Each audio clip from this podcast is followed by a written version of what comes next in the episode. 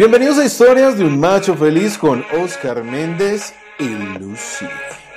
Entrevistas, historias, reportajes, herramientas y claves para hombres que entrenan sus emociones y se ponen los pantalones para ser machos de verdad. Bienvenidos. Bienvenidos, machos, a un nuevo miércoles. No sé si me escuchas de mañana, de tarde o de noche pero aquí estamos, presentes construyendo masculinidades sanas, con un tema maravilloso el día de hoy. En Historias de un Macho Feliz tenemos a Omar Monroy, que es psicólogo, escuchen bien, especialista en farmacodependencia, con una trayectoria de más de 13 años, especializado en adolescentes, en familia, en pareja, en acompañamientos, en adicciones. Y hoy un tema bien difícil para nosotros los machos, pero muy bonito, porque nos deja muchas reflexiones y enseñanzas. Antes de darle la palabra a nuestro gran invitado, vamos a saludar sin lugar a dudas a la cara bella de este programa, a la voz encantadora Hola Lucy. Hola, hola, hola a todos nuestros machos de historias de un macho feliz. Bueno, para mí es un placer estar nuevamente con ustedes. Y bueno, a mí me encanta esa frase que dice Oscar con un invitado de luz. Sí. Bueno, lo presentaba como con toda esa trayectoria profesional y yo podría decir que es un hombre con una sensibilidad maravillosa, un gran amigo y un hombre que, que ha ido caminando y haciendo coherencia con lo que profesa y hace. Entonces, bueno, yo sé que a todos nuestros machos les va a encantar este súper invitado que tenemos el día de hoy. Omar, bienvenido a Historias de un Macho Feliz. Eh, muchas gracias por la invitación y aquí estoy para, para cultivar conocimiento con ustedes y transmitirle a todos estos hombres que están escuchando y viendo el programa. Muchas gracias, muchas gracias. De verdad que, que hacía falta este tema, tratar de, del abanico de la construcción masculina, porque uno pensaría que la adicción es, es muy puntual, es algo muy, muy, muy puntual, pero, pero no, resulta que, que tiene un contexto muy grande y hay que aterrizarlo. Y ahí yo quiero ya entrar en materia, porque es un tema, es un tema que es importante tocarlo, con mucho respeto, porque no es fácil atender en, este tema de adicciones y mucho menos atender adolescentes. Y con este gran experto sé que vamos a aprender mucho. ¿Cómo se define una adicción, Omar?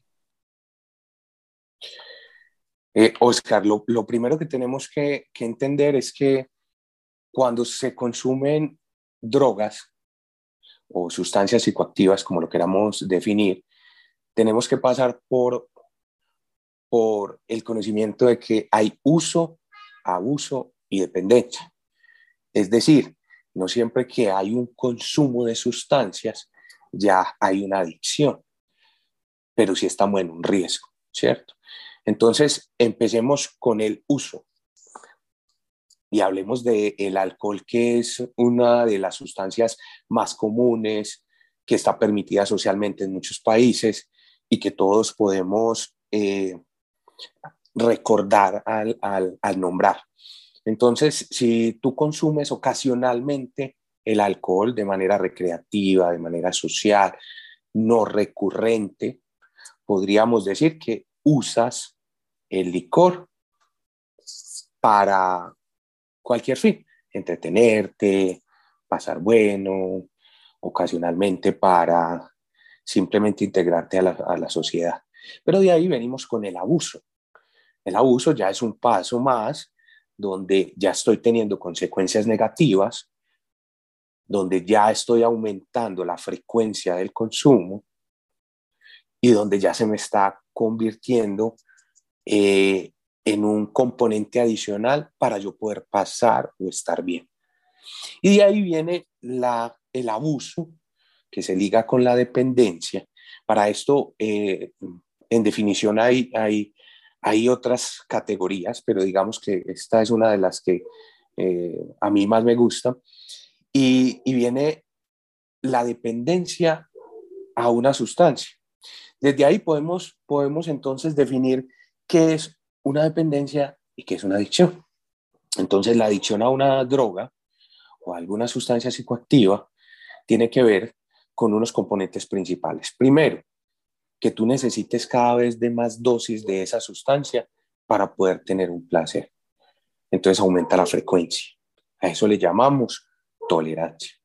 Segundo, que en el momento en el que tú suspendas el consumo de esa sustancia, tengas unas consecuencias físicas y emocionales evidentes, que se llama el síndrome de abstinencia. Entonces viene el desespero, la ansiedad, sentimientos de culpa, viene un malestar físico.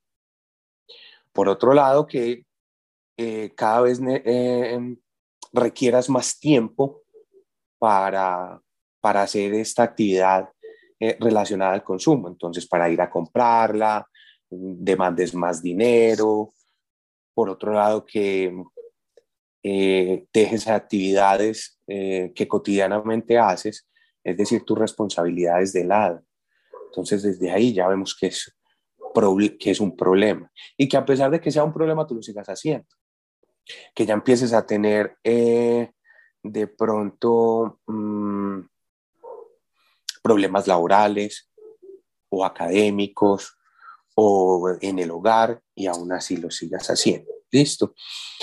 Eh, otra de las cosas es que el consumo sea significativamente riesgoso para tu salud física y mental y aún así no puedas. Y por último, y, es uno de los determinantes, que tú quieras parar y no puedas. Mm. ¿Cierto? Muchas, muchas personas que consumen dicen, es que yo, para mí no es un problema porque yo cuando quiera dejo de consumir. Y ahí viene un, un, cuento que es muy viejo en el tema de las adicciones y es una persona que decía que dejar de, de consumir, dejar una adicción es muy fácil, que él ya lo había dejado 20 veces. ¿Cierto? Entonces, pues ahí nos viene el gran paradigma de, claro, lo dejaste 20 veces y recaíste 21 porque todavía estás. Estás, sí. Listo. Yo tengo, tengo un amigo muy querido que dice que lleva fumando marihuana 40 años y nunca se ha enviciado. Ah, ok, sí, es más o menos el mismo cuento. Vamos, vamos por pero, la pero, es, pero entonces hay, hay muchas cosas alrededor de esto y, y me hacía pensar entonces, pues realmente que todos los seres humanos presentamos muchas adicciones, porque cuando te escuchaba yo pensaba, por ejemplo, en mi adicción con el café. Decía, o sea, realmente, o sea, como lo narra, entonces esto es casi Vamos, vamos, vamos a hacer ese análisis pequeño. El café, eh, su principal componente es la cafeína. La cafeína es un estimulante menor, igual que lo es el cigarrillo, que es un estimulante menor. El tabaco, la nicotina, eh, principalmente, y la cafeína son estimulantes menores. Si tú todos los días consumes eh, café, cuando dejas de tomar café, ¿cuál es el síndrome de abstinencia? Dolor de cabeza. Sí. Listo, ese es el síndrome de abstinencia, irritabilidad, bajo de ánimo. Ese es el síndrome de abstinencia de la cafeína. Pero entonces ahí nos enfrentamos a un componente cultural muy grande, porque entonces de esto se puede pegar una persona que tenga problemas con una adicción y diga, vio, pero es que mi mamá toma mucho tinto, vio, es que mi papá también toma mucho tinto. Entonces, no, ellos son adictos, entonces, ¿qué me van a decir a mí? Pero ahí viene un componente cultural y es que nosotros desde pequeños venimos, por ejemplo, utilizando el cacao, el café, en nuestro desayuno y el tinto eh, hace parte de nuestra cultura. Entonces ya nosotros generamos una tolerancia. Listo. Cuando, esto, cuando el consumo de café tú lo vayas a dejar y no puedas, ahí empezamos a sospechar de que dependas del café y que posiblemente tengas una adicción. Sin embargo, pocas personas son, eh, pues consultan o van a un tratamiento eh, de adicciones por un consumo de café. ¿Por qué? Porque es fácil de manejar. Es fácil de manejar. Pero bueno, y con esto, pues, eh, y, lo, y lo mencionabas claramente, ¿qué emociones hay alrededor, sobre todo a nivel familiar, asociadas al consumo? Pues digamos que ya otro tipo de consumo. Eh, ¿Hablamos de la familia o ampliamos un poquitico el tema de, de quién es adicto o quién no es adicto? No, todo. No, no, no. Buenísimo, buenísimo. Buenísima la aclaración porque es diferente. Cierto, porque, porque pensemos, pensemos, primero vamos a determinar con unas preguntas muy fáciles que les pienso hacer a ustedes y así los que están escuchando y no están viendo se las pueden hacer. ¿Quién se vuelve adicto y quién no? ¿Quién me responde de ustedes dos? Yo. ¿Quién se vuelve adicto? Adelante, Oscar. Oscar. Sí, señor, listo. ¿Quién se, ¿Quién se vuelve adicto, Oscar? Se vuelve adicto quien no puede dejar de consumir o de, ingerir alguna sustancia farmacodependiente. ¿Pero quién? ¿Un adulto? ¿Un pequeño? Los, los hombres, los hombres mayores de 18 años que empiezan a consumir bebidas embriagantes. O sea que los menores de 18 no se vuelven adictos. Sí, sí se vuelven adictos. También hay adicción en menores. No, sí, sí, sí, sí, sí. También se Y creo que además... ¿Quién se vuelve adicto y quién no? Pues el que tenga la capacidad de consumir. El que tenga la capacidad. Que se, y todo, aquel que se acerque a la, a la posibilidad. Todo, o sea, todo se puede volver adicto. Si hablamos de un rango de edades, yo diría, sin conocer del tema, que puede ser de cinco años en adelante.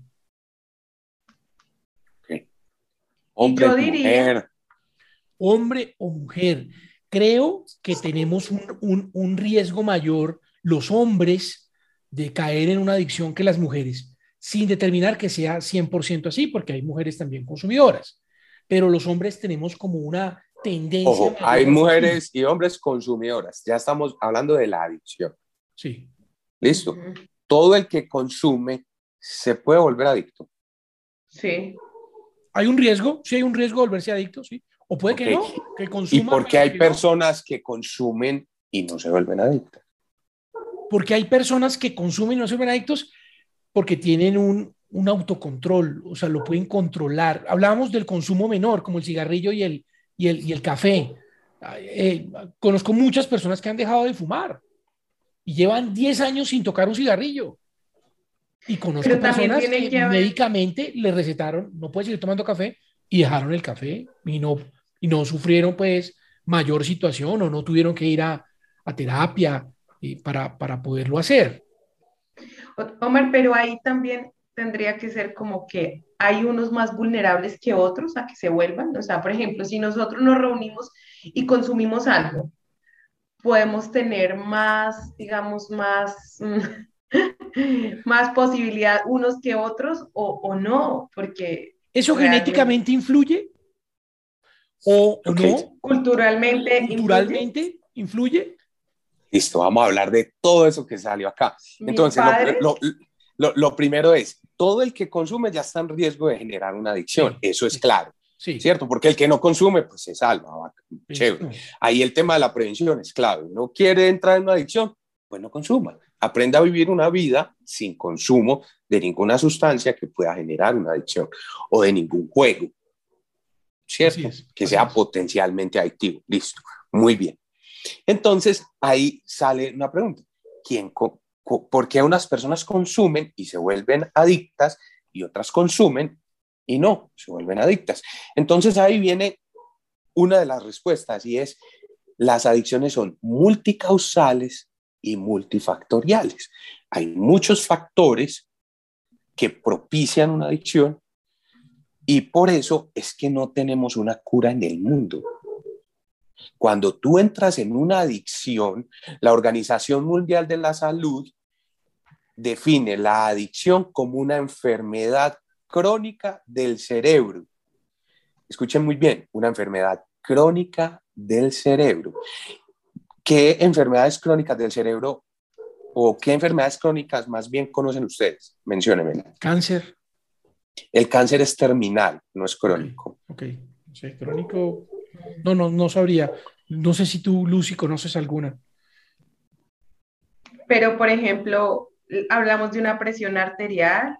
Eso la hipertensión, la diabetes, exacto, exacto. Esas hasta el momento son enfermedades crónicas. ¿Qué significa crónicas? Que no tienen, que no tienen cura por ahora. Que tienen, o sea, que se pueden mantener. Lo que pero tienen un control, exactamente. No tienen cura, pero tienen un control. El cáncer tiene cuidados paliativos, pero pues finalmente estamos en, e, exacto, acaba con la vida de las personas. Pero si tú, existen diabéticos, pero no existen exdiabéticos por ahora. ¿Cierto? Porque es una enfermedad crónica.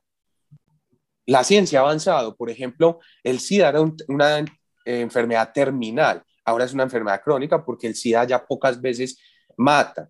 Ya tú puedes vivir con SIDA todo el tiempo y si te estás tomando los medicamentos puedes tener una vida totalmente tranquila. Entonces, cuando tú tienes una adicción, y, eso, y esto es, es muy rico que, que quede muy claro, porque cuando tú generas una adicción ya no hay cura, por lo menos en el mundo. Vea, yo he conocido gente que vende la cura para la adicción, eh, consumiendo ceniza de cigarrillos, eh, haciendo hipnosis. Vino una persona muy famosa el año pasado a hacer hipnosis, para no decir nombres, y a hipnotizar para el tema de, de dejar de consumir. Y yo tengo tres de esas personas que pagaron por una sesión 700 mil pesos de hipnosis para dejar de consumir. Y, hay un montón de, remedios, he escuchado que sangre de guájaro, que no sé qué. Bueno, hay mil inventos para que tú dejes eh, tu adicción, pero les voy a explicar de fondo qué es el tema según la ciencia y lo que sabemos en este momento, porque no es, no es ni siquiera según Omar. Ahora vamos a hablar más adelante de mis conclusiones. Pero entonces la Organización Mundial nos dice, esto es una enfermedad crónica del cerebro que modifica la estructura cerebral incluso. Y por eso necesita muchas veces de un tratamiento medicamentoso también. Hay muchos tratamientos eh, científicamente comprobados, ¿cierto? Que nos dice también la Organización Mundial de la Salud. Pero entonces, ¿quién se, qué, ¿cuáles son las causas de una adicción? ¿Tú qué crees, Ángela? Pues eh, sería irresponsable, pero dentro de lo que yo puedo decir es pueden haber vacíos que estamos buscando llenar, que estamos buscando compensar. Como un hambre bien berraca, un vacío. Sí, como un hambre bien berraca, una sed de algo que, que, que realmente obedece a unas fuerzas como mayores, una necesidad de, y la incapacidad en ese momento como de poner a palabras, como que tengo rabia, estoy frustrado, las emociones, pues lo que hago es una compensación y ahí como pues digamos que las sustancias son inhibidores y pues si hablamos por ejemplo del alcohol que es un inhibidor del sistema nervioso central, entonces lo que hace es inhibir y pues esto decimos, no, es que cuando yo estoy en estos estados, pues no siento ese dolor y esa tristeza, por ejemplo, por una pérdida, por un conflicto, pero pues no soy la más experta en el asunto. Oscar, ¿qué, qué pensás? ¿Qué, ¿Cuál es la causa de una adicción? La causa de una adicción, obviamente, tiene que ver, pienso yo, que tiene que ver algo muy genético, o sea, eh, de estructura genética, de historia genético. Eh, tiene que ver, pienso yo, y adicional a eso, una fuerza de voluntad no, tener un control sobre, sobre lo que pasa. Y, adicional a eso, eh, la transformación del, cerebro. Me, explico. Cuando hay un consumo de sustancias farmacodependientes, como lo hemos hecho y como lo hemos hablado en pequeña escala, cuando son tan fuertes, hay un proceso físico que ya no solamente es mi, mi fuerza de voluntad, sino mi cuerpo ya me lo pide y, hacemos caso siempre a nuestro cuerpo en lo que él necesita. Entonces, por eso yo creo que hay un factor muy determinante para el hombre en que tenga un alto grado de, de ser un consumidor, un adicto. Eh, es por eso, porque siempre como hombres le hacemos caso a nuestro cuerpo, a nuestra necesidad biológica. Y creo que eso es una de las razones. No Eh, sé, pero tú nos dirás. Recuerde, recuerden que es multifactorial y multicausal, entonces hay muchos factores y muchas causas. Eh, la teoría de la falsación de, de, de Popper por allá nos dice que si hay un pato negro, no podemos decir que todos los patos son blancos. Entonces, eso nos remite a desmontar lo que ustedes acabaron de decir. Ángela decía, es que hay un factor emocional. Yo conozco gente con una estructura emocional terrible, con una educación terrible, con unos padres tiranos, con unas condiciones sociales difíciles y aún así no son consumidores. Yo conozco hijos de adictos que no son adictos, entonces descartemos el componente genético, porque conozco hijos de abuelos y papás muy consumidores y ellos son personas no consumidoras. Entonces, cuando ya tenemos un caso, y no son uno, son muchos, pero digamos que tenemos un 1% de personas que se nos salen de ese, de ese rango, no podemos decir que es solamente genético, no podemos decir que es solamente emocional, no podemos ni siquiera acreditárselo al tema de la voluntad, porque yo creo que el uso y el abuso es un tema de voluntad, de que tú voluntariamente eliges consumir o no. Pero cuando ya se genera una adicción, ya es una necesidad. Y a partir del 2012 en Colombia se cataloga como una enfermedad, como un problema de salud. Salud pública. Entonces, anteriormente, antes del 2012, creo que fue entre junio y julio que salió la ley, antes de esa fecha, la adicción era un problema penal. Usted consumía para la cárcel. Punto. Porque era penal. Ya no, ya a ti por consumir no te meten a la cárcel. Ya te meten a la cárcel si vendes.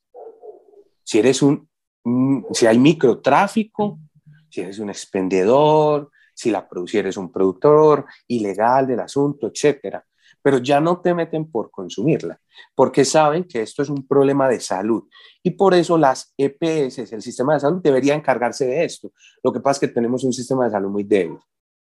Y estamos en una crisis de salud aproximadamente desde el tiempo que sale la ley, más o menos del, del 2012, que dice, venga un momentico EPS, esto es un problema de salud, esto no es un problema solo de la policía, la policía nos va a ayudar con el microtráfico, pero venga ustedes, ayúdenos con los que ya tienen una adicción y ayúdenos por favor a, a, a intervenir con esta, con, este, eh, con esta enfermedad y ahí viene la crisis de la salud. Entonces no se ha visto muchos avances en ese tema, porque créanme lo que está muy débil el sistema de salud todavía en eso. De pura casualidad, los, do, los dos daños al mismo tiempo. El sistema de salud regular y este pasa a ser un, un asunto de salud que no han logrado manejar por muchos Exacto. Factores. Entonces vamos, vamos a desmontar, Oscar, el tema de la fuerza de voluntad en una adicción, porque es que ya no estamos hablando de si quiere o no quiere, ya estamos hablando de que lo necesita, ya estamos hablando de una necesidad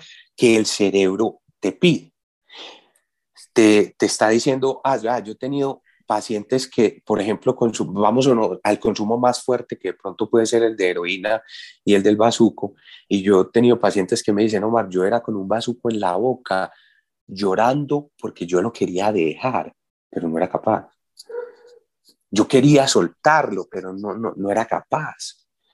Otro paciente que me decía, Omar, vea, era tanto mi deseo de consumir que si, si yo no tenía plata y yo veía que esa señora tenía plata al lado de un policía, yo iba y la atracaba al lado de ese policía, no me importaba, porque era mi ansiedad superaba cualquier, cualquier cosa racional que yo pudiera tener en mi cabeza, que me decía, no, Luis, no lo haga, lo que sea.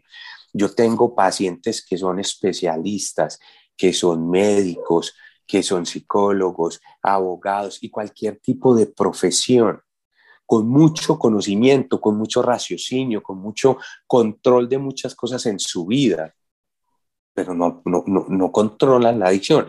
Porque antes de, digamos, en los años 80, en los años 90, porque es que es el estudio de que esto es un problema de salud viene desde desde principios de milenio, finales de milenio y, y principios de este milenio. Lo que pasa es que acá se convierte en ley apenas en 2012 pues se pensaba que era un problema de voluntad. Y todavía, mira que todavía le dicen a la gente, pero es que póngale voluntad y deje de fumar, póngale voluntad y deje la marihuana. Es que vea, póngale fuerza y verá que usted puede dejar. Y eso lo hacemos porque hay personas que lo han hecho, pero es que hay personas que dicen, dejo de beber hoy y dejan de beber hoy, o dejo de fumar hoy y dejan de fumar hoy. Pero es que recuerde que puede ser que no tengan una enfermedad, que su estructura mental, cerebral, química, la herencia, la emoción y todo junto no se conjugue para que sean adictos, para generar una adicción. Omar, pero entonces si no es, si estamos hablando de que es multicausal, que tiene todos estos factores, no podríamos mirar la dependencia a nivel general, sino individual. Cada caso particular nos va a decir, o sea, yo no puedo decir, por ejemplo, no sé si estoy siendo irrespetuosa, entonces estos 10 están, eh, tienen una, una dependencia altísima y los voy a tratar igual. No podría tratarlos igual porque cada caso tiene, obedece a unos factores diferentes, incluso de cómo llegan a este, incluso su información interna a nivel cerebral, emocional. Claro, mira, la condición socioeconómica es diferente en, en, unos que en otros, la familia que tienen, o sea, los factores de protección o los factores de riesgo. Eh, no, son muchas cosas que hay que evaluar en el caso a caso. Entonces no se puede tratar a la persona así como en masa y vamos a aplicarles a todas la misma técnica. No, no, no. Y no funciona en, en, en nada. Yo creo que hasta en, en, la parte médica una gripa no es igual para todo el mundo. Sí, y, y, lo hemos visto con el COVID. A, todo el mundo, por ejemplo, a mí me dio COVID y, y, a mí no me fue el gusto y el olfato en ningún momento. y, y, yo creo que al 90% se le va el gusto del olfato. No, a mí me hicieron la prueba y que COVID. Yo tenía un malestar, el berraco me dolía hasta el pelo pero yo tenía gusto de olfato. Claro, claro. Entonces yo, yo no. Entonces la fuerza de voluntad no viene acá. No es, no es y, les voy a, y les voy a explicar así a grosso modo qué es. Vea, el problema, ustedes saben cuál es el problema de, de, de consumir drogas, el problema de tener una adicción. Dígame cuál es el problema así eh, para Oscar y para Ángel. No, yo, yo siento que la adicción te quita la vida, porque vives solo para consumir, ya, no, no, hay un propósito, pierdes tu plan de vida, tu proyección, te la quita la adicción. Lo que, pues yo diría que también es que pierdes eh, tu autonomía, porque la dependencia o sea, y la necesidad de, entonces esto te implica como que siempre voy a necesitar de esto para poder avanzar, estar, estar en familia, estar en sociedad, estar en, en el estudio, en todos los demás. Entonces creo que esto, pues digamos que sería un factor. Eh, Oscar, ¿cuál, repetime porfa cuál es, cuál es eh, el problema que tú ves del consumo. El problema que yo veo del consumo, no, de la dependencia al consumo, es la pérdida de vida ok, eso, eso, sería, eso sería el extremo y eso le pasa a muchos papás, a muchos machos, a muchos hombres, cuando llevan a sus hijos a consulta, porque dicen, es que se va a perder, se va a volver un habitante de calle, es que, porque eso se vio hace mucho tiempo, que quien consumía era estigmatizado, pero no, ya, ya hay gente que consume y, y, y tú no lo notas. Te estoy hablando de médicos, te estoy hablando de abogados, te estoy hablando de ingenieros, te estoy hablando de jueces, de fiscales, de cantantes, de, de, de todo, de todo tipo de personas muy bien capacitadas que no van a estar en la calle por mucho consumo que tengan. Pues te voy a hablar de, de, un personaje de rap que, que muchos adolescentes siguen, Snoop Dogg. Exacto. Eh, ¿Será que va a estar en la calle? No, que en algún momento lo vamos a ver tirado por ahí? ¿Cierto que no? No, pero, pero, pero ahí está la gran diferencia de consumir y de ser adicto al consumo. Ah, no, y seguramente él tiene una adicción, pero, pero, pero no va a llegar a la calle. O sea, ya no es el tema de llegar al extremo. Y también, eh, pero, es, pero es importante lo que tú dices. Y Ángela dice, es que es una pérdida de la autonomía. Y bueno, eso también. Y muchos hombres dicen, que el problema de las drogas, el problema de consumir, el problema de una adicción es el deterioro físico y mental. Y ahí es donde los jóvenes se defienden. ¿Por qué digo los jóvenes? Porque la, la población de riesgo más alto. ¿Por qué la población de riesgo más alto los jóvenes? Porque el cerebro está en construcción. El cerebro termina de formarse más o menos a los 21 años. Entre los 21 y los 25 años hay algo que se llama una una poda neuronal. Es decir, empieza a todo ese cableado que hay, toda esa posibilidad de aprendizaje empieza a resumirse un poquito. Entonces todo ese cable empieza a cortarse un poquitico. Entonces hasta los 21 años, todo lo que tú le metas al cerebro lo aprende como unas puntitas. Muy fácil. Entonces, por eso en la adolescencia, como el cerebro no está terminado y lo último que se termina en el cerebro de desarrollar es medir consecuencias, pensar críticamente, planear, pensamiento crítico. Eso es lo último. Eso es lo último. Por eso usted se va, por ejemplo, con un joven para una cascada y hay un charco y usted va a mirar si en el charco, si en el, charco hay piedras y el adolescente ya se tiró de rato. Y usted, hombre, pero es que si de pronto hay una piedra, usted está planeando, midiendo consecuencias, midiendo el, el riesgo. El adolescente se tiró, ahí yo no vi nada, nada, ¡pum! y se tiró, porque no mide el riesgo. Entonces, eh, usted ve a un adolescente pegado de un bus, en una bicicleta, y usted dice, uy, no, qué peligro, de pronto se cae, porque es que su cerebro ya mide consecuencias, ya planea, ya, ya, ya tiene toda una estructura formada. Un adolescente no. Entonces, en la adolescencia está el nivel de riesgo más alto para entrar en las adicciones, porque es un cerebro que todavía no termina de formarse en esas áreas que nos eh, previenen de, de muchas situaciones.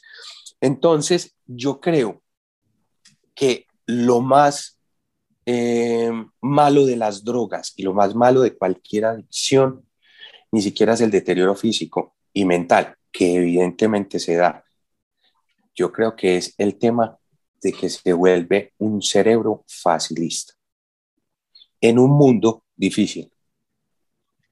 Un cerebro facilista en, un, mundo muy difícil. que todo, la mayoría de las cosas son difíciles va, va, a sufrir mucho, va a sufrir mucho. Y les voy a decir por qué se vuelve un cerebro facilista. El cerebro de todos nosotros busca placer, o dígame, ¿qué cerebro no busca placer? ¿Tienen algún ejemplo de algún cerebro que no busque placer? Todos. Ah, es que hay alguien que, que le pega y le gusta. Pues busca placer, le gusta que le peguen. Hay gente que le gusta tatuarse hasta los, los, ojos, porque se está tatuando los ojos. Hay gente que se cuelga de ganchos le gusta colgarse y, le gusta y, y siente placer en el dolor. Pero todos los cerebros del mundo buscan placer y las drogas dan placer rápido. Y de fácil acceso. cuando el mundo les dice que no, cuando el mundo empieza a decirles que no, no logran entender porque dice, oye, pero ¿por qué esto es tan complicado si yo estoy acostumbrado a que todo es fácil? y en realidad la vida es complicada, tiene complejos, nos van a decir que no, vuelven y nos dicen que no, vuelven y nos dicen que no. Eh, no, no lo has dicho mejor, Ángela. Tú, una persona que está consumiendo constantemente eh, está produciendo niveles de placer muy altos en el cerebro. Y si algo hemos aprendido nosotros de los orientales es que una actividad que tú hagas de manera repetitiva, en eso te vas a volver muy bueno. Entonces, si tú todo, todo el tiempo estás estimulando el cerebro para tener niveles de placer muy altos, cuando los dejas de tener, sufres. Y sufres mucho. Cuando te dicen que no, sufres. Cuando te tienes que esforzar para, para ganar una, un parcial, sufres. Cuando la novia te dice que no, sufres. Cuando tu padre te dice que no, sufres. Cuando la sociedad te dice que no, pues sufres.